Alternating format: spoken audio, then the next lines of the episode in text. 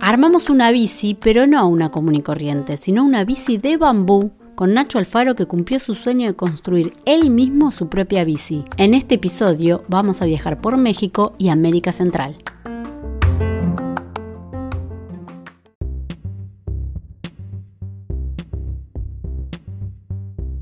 Este es el podcast Viajar es vivir dos veces. Una historia en marcha. 90 días, 5.800 kilómetros, recorriste 8 países y esta tiene una particularidad porque te armaste una bici de bambú. Fue un sueño cumplido, lo de la bici quizás eh, había pasado ya en Brasil. En verdad en el primer viaje, yo estando en Ecuador y en Colombia, vi muchas cosas en bambú, más que nada construcción, construcción de puentes, construcción de casas. Estuve con un arquitecto de bambú que me recibió en Ecuador, en la costa de Ecuador eh, ahí flashé con el bambú. Eso también me abrió como la pregunta, bueno, estaría bueno una bici bambú. Obviamente después buscando empezás a ver todo lo que hay o todo lo que se puede acceder. Eh, sí me di cuenta que no era tan fácil eh, armarla. Armarla o más bien me puse en un principio como, bueno, ¿qué bambú conseguir? Y sí, vamos a armarla, voy a hacerla. Eh, tenía también en ese momento ya averiguación de que había un pibe en Rosario y otro en Córdoba que las habían hecho, que las hacían a pedido, artesanalmente. Fue muy, muy incipiente esto de, querer armarla y al mismo tiempo conseguí dar con Diego, Diego Cárdenas, que es el fundador de Bamboo Cycle, que la particularidad que tiene y ya en ese entonces, y hace 10, más de 10 años, es que él da un taller en donde vos mismo te armás la bici en un fin de semana, en un formato muy comprimido, muy específico para que lo haga cualquiera, o sea, adaptado, no específico, sino adaptado para que lo haga cualquiera y, y, en poco tiempo. Eh, entonces, y estaba en México, fue como perfecto. Encontré la combinación de lo que quería, porque no tengo que, también iba a tener que viajar en avión, no tengo que llevarme ya la, bici, voy a tener que volver, pero llevármela no, eso me ahorra eh, problemas o, pagar más eh, por, sobrepeso y cosas así. me armo la bici allá, tengo una experiencia propia también de aprender. Eh, algo con, el bambú y, después me he hecho a viajar por, para hasta Panamá, ¿no? que era la idea, ya había estado en Sudamérica, entonces la idea era también comprimir un poco el viaje de México a hacer hasta Panamá y después volver, porque ah. había conseguido un, pasaje de estos famosos sujetos a disponibilidad, eh, ida y vuelta abierto por un año, entonces yo en un año tenía que resolver ese viaje, esa, esa vuelta por Centroamérica. Entonces te armaste la bici de bambú, arrancaste eh, México, Guatemala. Sí. Y te fuiste, y, ahí incluiste, digamos, nuevos lugares, decir, bueno, a ver, me quedo, paso por Honduras, no lo tenía, pero me quedo acá un par de sí, días. Sí, sí, fue pasando. También ahí eh, lo que pasó es que realmente llegué, este fue el viaje que más, eh, quizás menos programado o menos proyectado en cuanto a las eh, los detalles. Eh, definí que tener el pasaje, ahí se definía la fecha en que me tenía que manejar, definí hacer la bici, pagar el taller, ya sabía que tal fecha tenía un taller en México, eh, que tenía que conseguir hospedaje en esos días para tener la bici y que después tenía que salir a andar, a moverme. La primera decisión importante fue decidir hacia dónde, porque no había decidido cuando llegué a México qué ruta de México hacer. Me di cuenta que México es gigante. Enorme. Eh, la verdad que no había eh, tomado ese, esa dimensión. Entonces ahí después de ver algunas posibilidades, si no, primero me voy para Los Cabos, que es un lugar increíble, pero es para la Baja California, para el lado de Estados Unidos. Eh, y después capaz puedo pasar por el desierto, por acá, y después vuelvo y me voy para el sur, porque para el sur había que ir, digamos. Iba para Panamá, la idea era esa. Así que descarté todo lo que era norte y, este, y me fui para el sur oeste, digamos. Eh, directamente para arranqué por ahí. Ya México geográficamente está metido en un pozo, al estilo La Paz. Eh, está en altura, un, poco, no, no recuerdo ahora cuánto, pero tiene su altura. Y está rodeada por volcanes. Y tiembla bastante. Eh, así que la primer- el primer día de salida ya era trepar un volcán. Ah, que es, el- claro. es uno de los volcanes más grandes que hay ahí y más lindos también, tiene muy linda vista. Eh, eso te dejaba del otro lado en la ciudad de Puebla y de ahí encaraba a Oaxaca, o sea, lo digo por, por estados, ¿no? Puebla, Oaxaca y me metía a Chiapas. Y de Chiapas ya sos limítrofe con Guatemala. De ahí estás muy cerca de Guatemala, ya cruzás en, un día. Y de ahí, bueno, seguir para el sur, encarando por esa costa. Y acá hiciste México que es gigante, pero después todos países que en realidad chicos. los claro, muy Sí. chicos que, que los recorrías Sí, al toque. al toque. Eh, lo primero también fue eso, al cruzar a Guatemala. eh, después, eh, bueno, ahí me di cuenta, porque creo que, que sí, que es Guatemala. O no, es El Salvador, Honduras y Nicaragua. Nica- Nicaragua. Costa Rica y Panamá.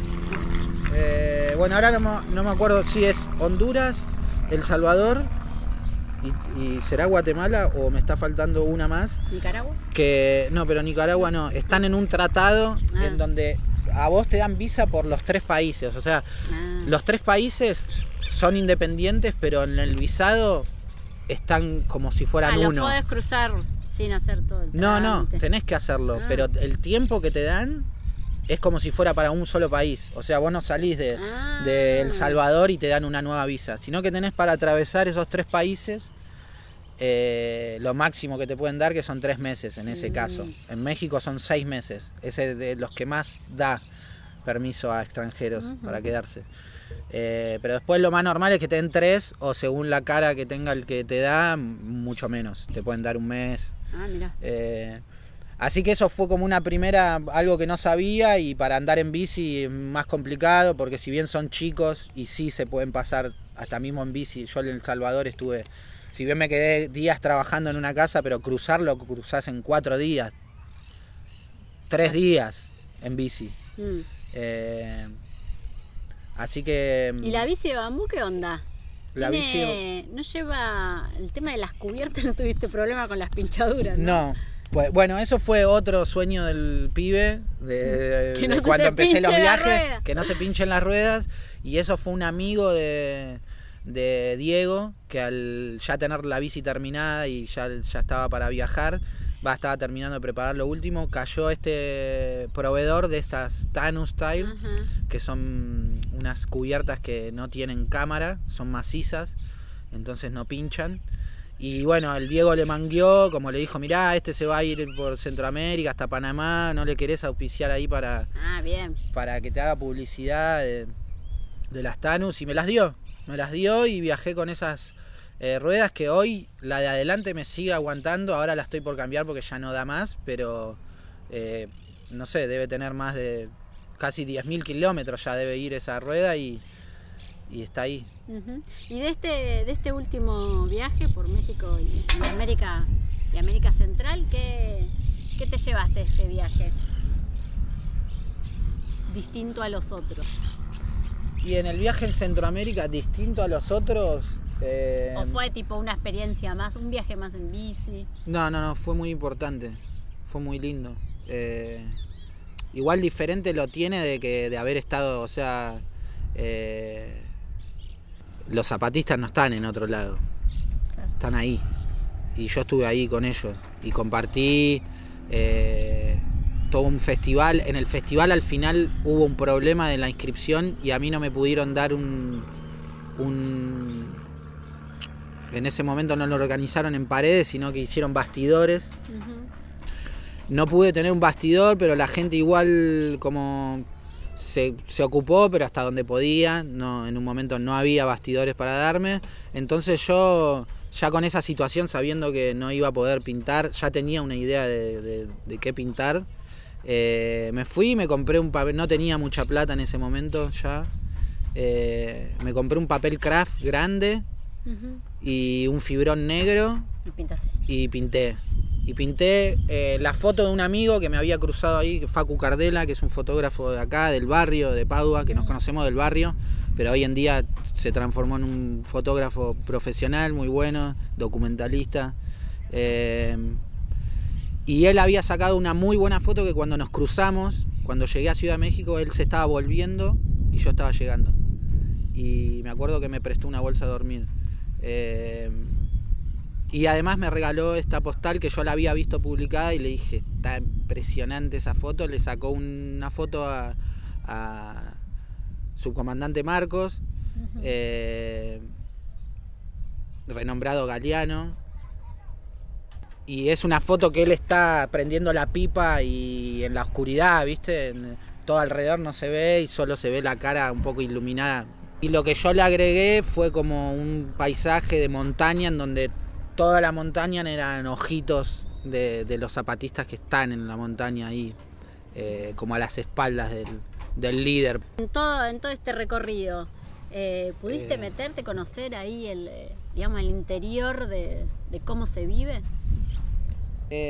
¿O son más cerrados? No, no, no. El mexicano es un loco de mierda. Están re locos. Eso es lo que te. Sí, sí. Eh, tienen una cultura, además tienen una cultura muy diversa. De verdad también son, yo creo, debe ser, por ejemplo en Oaxaca, que me acuerdo, el, dato, tienen más de 180 pueblos originarios que siguen hablando sus lenguas, que siguen vivos. Eh, y eso en México, eh, obviamente si solamente en un estado eh, es ese número, imagínate en todo el, todo el territorio mexicano tienen mucha cultura viva, la música es muy importante para ellos, cuentan historias, su historia está contada en música, la podés encontrar en todas las cosas que cantan. Son muy jodones, también les gusta mucho la joda. Eh, tienen fiestas populares, la fiesta de los muertos también es una de las fiestas más grandes de, de, la humanidad, no sé, o sea, yo no justo no pude también esa fecha estar ahí, estaba en otro lado de Centroamérica, pero eh, es impresionante, es impresionante. Eh, son muy dados, yo encontré muchos y me hice muy buenos amigos y amigas en México. Y esta vuelta, digamos, de todos los episodios, que ya sumamos no sé cuántos kilómetros, eh, pero un montón. Sí. ¿Qué queda? ¿Qué, ¿Qué tenés por delante? ¿De todo? No, digo, para visitar, para hacer futuros viajes, digo. ¿Te queda algo? ¿Te gustaría este, arrancar la bici para algún lado? O, bueno, ahora estás viviendo en Córdoba, ¿no? Sí. Imagino que ahí te recorres un, par de lugares ahí con la bici. Sí, hace poquito salí, también viendo la situación en que en que ya estaba complicado salir, pero que allá se podía salir, aproveché y pegué una ventana de un mes y me fui a dar una vuelta por, por el norte y por la Punilla. Eh, a mí me quedan, no, me quedan ganas de seguir viajando. Mismo ahora estoy eh, organizando el nuevo viaje para el sur, también a visitar amigos y amigas, hacer un viaje un poco interno, mientras espero que capaz las condiciones estén un poco mejor como para, para salir, porque en verdad el paso que viene es eh, ir a Europa eh, a Europa porque estratégicamente, digamos, es la manera más eh, económica de ir hacia otro continente. Eh, para seguir recorriendo. Esas son las ganas que tengo. Tengo ganas de recorrer África, Asia, todos los continentes, pero bueno, llegar a África no es barato, llegar a Australia no es barato, llegar a España sí es barato. Y bueno, mm. después de ahí uno se sube a la bici y, le arranca. Bueno, ¿querés decir algo así como una, una última, una reflexión final? Usen la bicicleta. Eh, sí, tienen bicicleta. Sí, de una. o sea, se re puede hacer la viaje. Se re puede. El, viaje está, es posible y uno viajando se cruza cada vez con más viajeros y viajeras. Y la verdad que uno se cruza con, con gente eh, de todas las edades. Yo me crucé con gente de todas las edades, viajando solo, viajando en familia. Eh, todo, se re puede. Se re puede creo que eh, eso, la limitancia está en verdad en, que la mayoría, la mayoría de esas personas son las que viven eh, en ciudades, muy atareadas por toda la vorágine o laburo y la manera en que pues en capitalista en la que vivís y estás un poco ahogado y no sabes, te gustaría viajar y te gustaría hacer otro tipo de vida, pongámosle, eh, pero no sabes cómo. Y me parece que en todos es el primer empujón y el primer eh, probar hacerlo y, bueno, después animarse a más, seguir eso, queriendo más, más. Yo me di cuenta también de eso. Hay, hay quienes dicen, yo salgo, y eso eh, como cada uno quiera, yo salgo en bici, doy la vuelta al mundo en dos años, listo, ya está. Di la vuelta al mundo y qué sé yo. Y yo salí con ganas de dar la vuelta al mundo, de conocer un montón de lugares, pero también me fui dando cuenta que, que la bici es... eh, te enseña también a ir al ritmo de la bici. Si vos querés ir en bici y, Y que, rápido. que se re puede también, ¿no? Sí. Te agarrás y llegás acá y después te tomás un avión para acá y después Mm. te vas para allá y, y en, en seis meses, no sé, en un año puedes dar la vuelta al mundo. Pero bueno, creo que te enseña eso también y me parece que es la enseñanza que yo tengo en día, porque hay que mantenerla, más cuando estás acá, por ejemplo, en la ciudad, que todo es frenético y todo es rapidísimo, la gente quiere las cosas para ayer directamente.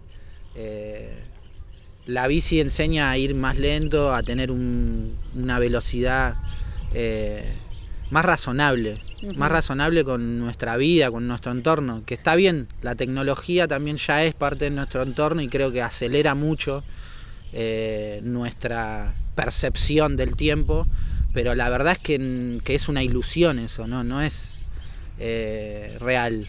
Eh, creo que lo más real es ir a la velocidad de la bici. A full. Ese sería el consejo. Ir a la velocidad de la bici.